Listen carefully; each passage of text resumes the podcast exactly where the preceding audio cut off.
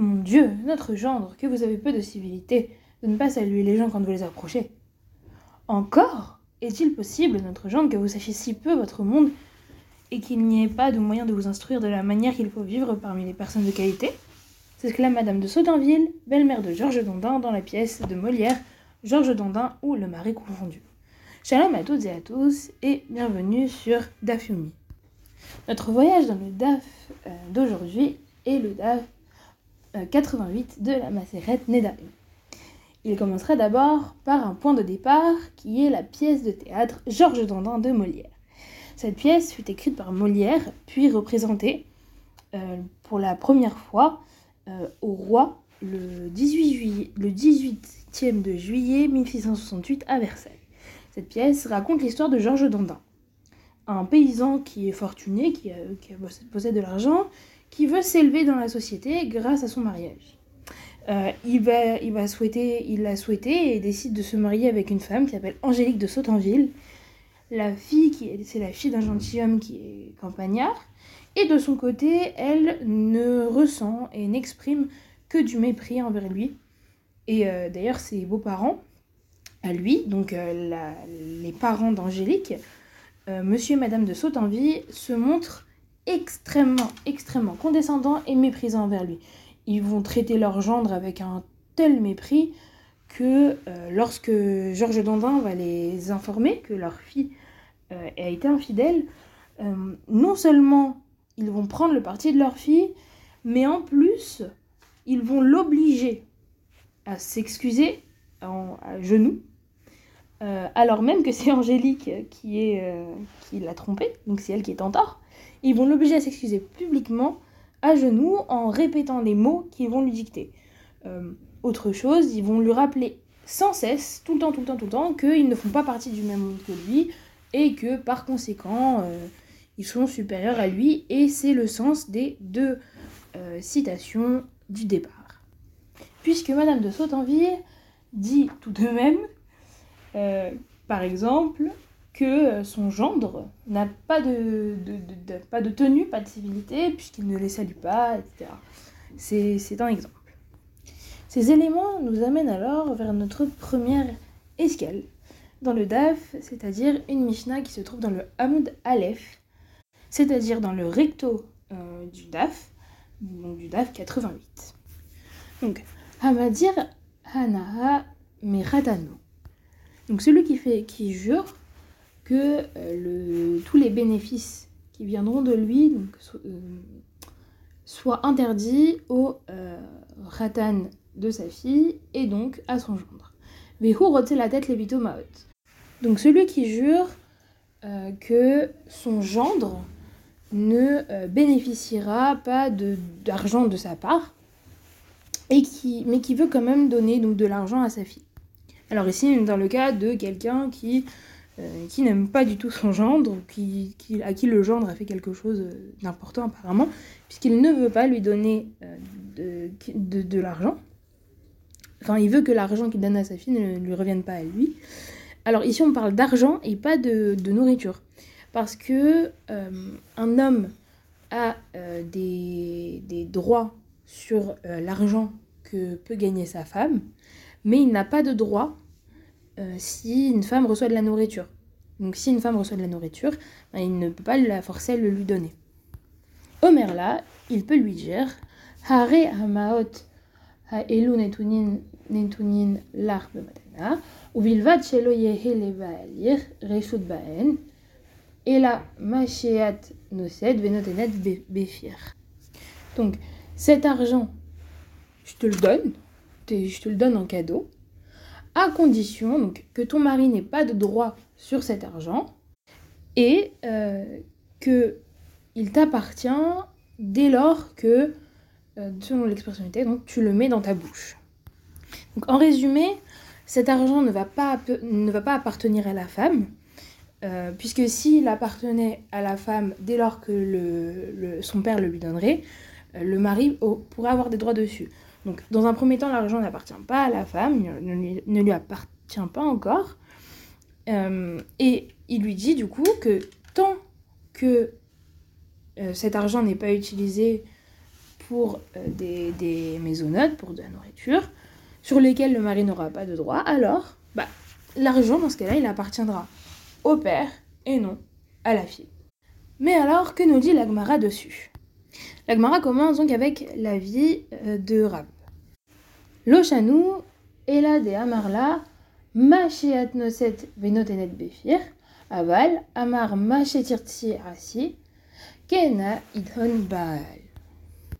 Donc, cette halakha ici ne fonctionne, euh, la, la halakha qui est donnée dans la Mishnah selon Rav, elle ne fonctionne que dans le cas où euh, le père a stipulé euh, explicitement que, que cet argent ne lui appartient que lorsqu'elle va mettre du coup quelque chose dans sa bouche et qu'elle va, euh, va acheter euh, de la nourriture.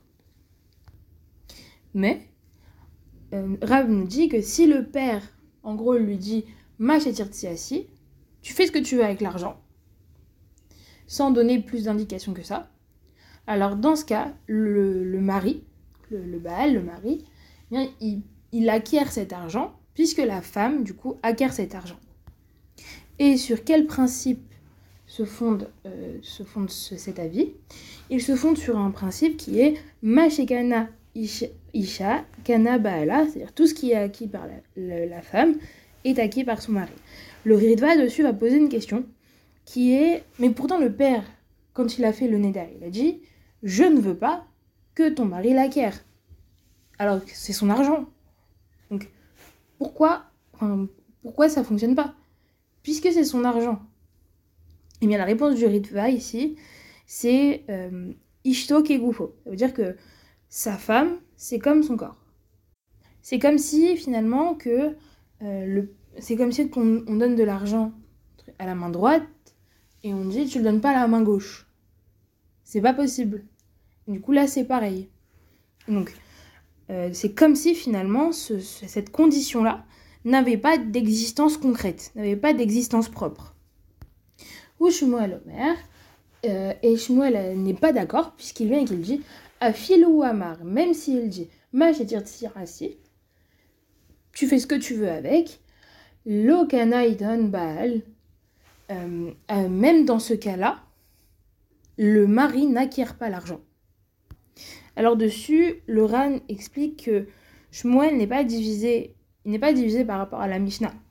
Lui, comme on va le voir euh, euh, dans quelques secondes, lui est d'accord que la Mishnah va selon Rabbi Meir, mais que les la, la, la, règle, elle va selon les Rachamim qui eux disent que on peut faire une condition dans un éder à condition finalement que la femme ne, ne donne pas euh, à son mari tout l'argent qu'elle peut avoir.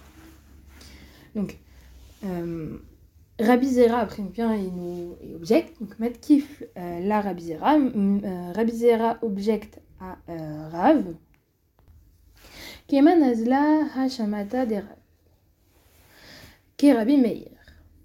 Donc, en, a- accord de qui, finalement, euh, avec- euh, en accord de qui la halakha donnée par Rav est-elle Bien en accord avec celle de Rabbi Meir, de Hamar, qui a dit Yadisha Yad Baal. La main de la femme, c'est comme la main de son mari. Eh bien, ce sujet du, du mariage nous amène à notre dernière escale, qui est celle d'un de mes rabbinim favoris. C'est l'auteur d'un livre très très intéressant qui s'appelle L'homme de la halacha, ou Halachikman en anglais. J'ai nommé Rav Joseph Ber Soloveitchik ou Rav J.B. Soloveitchik. Dans un ouvrage qui est très très intéressant en, anglais, qui s'appelle euh, Family Redeemed, il va évoquer la question du mariage et euh, il explique que l'homme et la femme euh, ne sont pas juste des êtres qui sont physiologiquement et biologiquement différents. Selon lui, il y a au-delà des différences biologiques, il y a aussi donc la personnalité de l'homme et euh, celle de la femme. Alors, ils ont deux individualités bien distinctes, ce sont deux individus en termes de personnalité bien distinctes, bien distinctes. Euh, chacun va d'abord s'élever soi-même dans une expérience euh, intérieure, si je puis dire, qu'il appelle la solitude existentielle. Alors c'est une solitude qui est euh, ontologique, on va dire ça comme ça, qui est dans l'essence même euh, de, de l'homme. Donc c'est pas, c'est pas la, solitude comme on peut l'entendre aujourd'hui. C'est vraiment une solitude qui, est, qui relève du domaine spirituel. Plus que du. C'est vraiment une solitude qui relève du domaine spirituel. Et donc cette expérience de la solitude va être dévastatrice pour l'un comme pour l'autre, pour l'homme comme pour la femme. Et donc, chacun va se construire, s'élever soi-même euh, avec cette expérience-là. Et au moment où ils se sont construits, ils se sont assez construits, alors euh, ils vont pouvoir euh, se compléter l'un et l'autre. Et c'est seulement quand l'un et l'autre se sont construits, auto-construits face à cette expérience qui est la solitude existentielle, la solitude ontologique profonde. Alors à ce moment-là, lorsque cette construction est faite, là, ils peuvent euh, spirituellement devenir, entre gros guillemets, dépendants l'un et l'autre, puisque du coup, euh, d'un point de vue spirituel, la femme va élever l'homme, va l'aider à s'élever, et euh, vice-versa. Mais euh, nous dira Soloveitchik, s'il n'y avait que cette dimension euh, existentielle, bah, ça ne marcherait pas, cette fusion ne marcherait pas, et c'est pour ça que l'homme et la femme dans le mariage sont... on, a, on a cette fusion qui est à la fois physique, donc. Il y a une fusion à la fois qui est physique, euh, on parle des relations, et à la fois une fusion qui va être une union qui va être du coup spirituelle.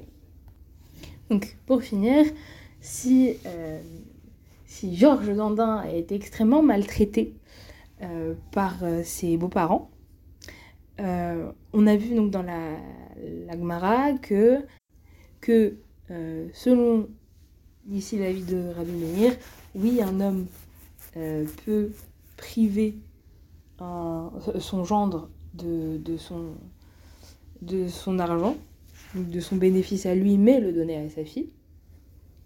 Euh, avec une marque loquette donc entre Shmuel et Rav sur est-ce que oui ou non le fait de dire mais fais ce que tu veux avec euh, ça marche ou pas euh, avec ce principe selon Rav de Ishto Kegufo sa femme c'est comme son corps pour voir du coup, euh, pour finir avec euh, la vision du mariage selon euh, Rav JB Soloveitchik. merci de m'avoir écouté et à vous.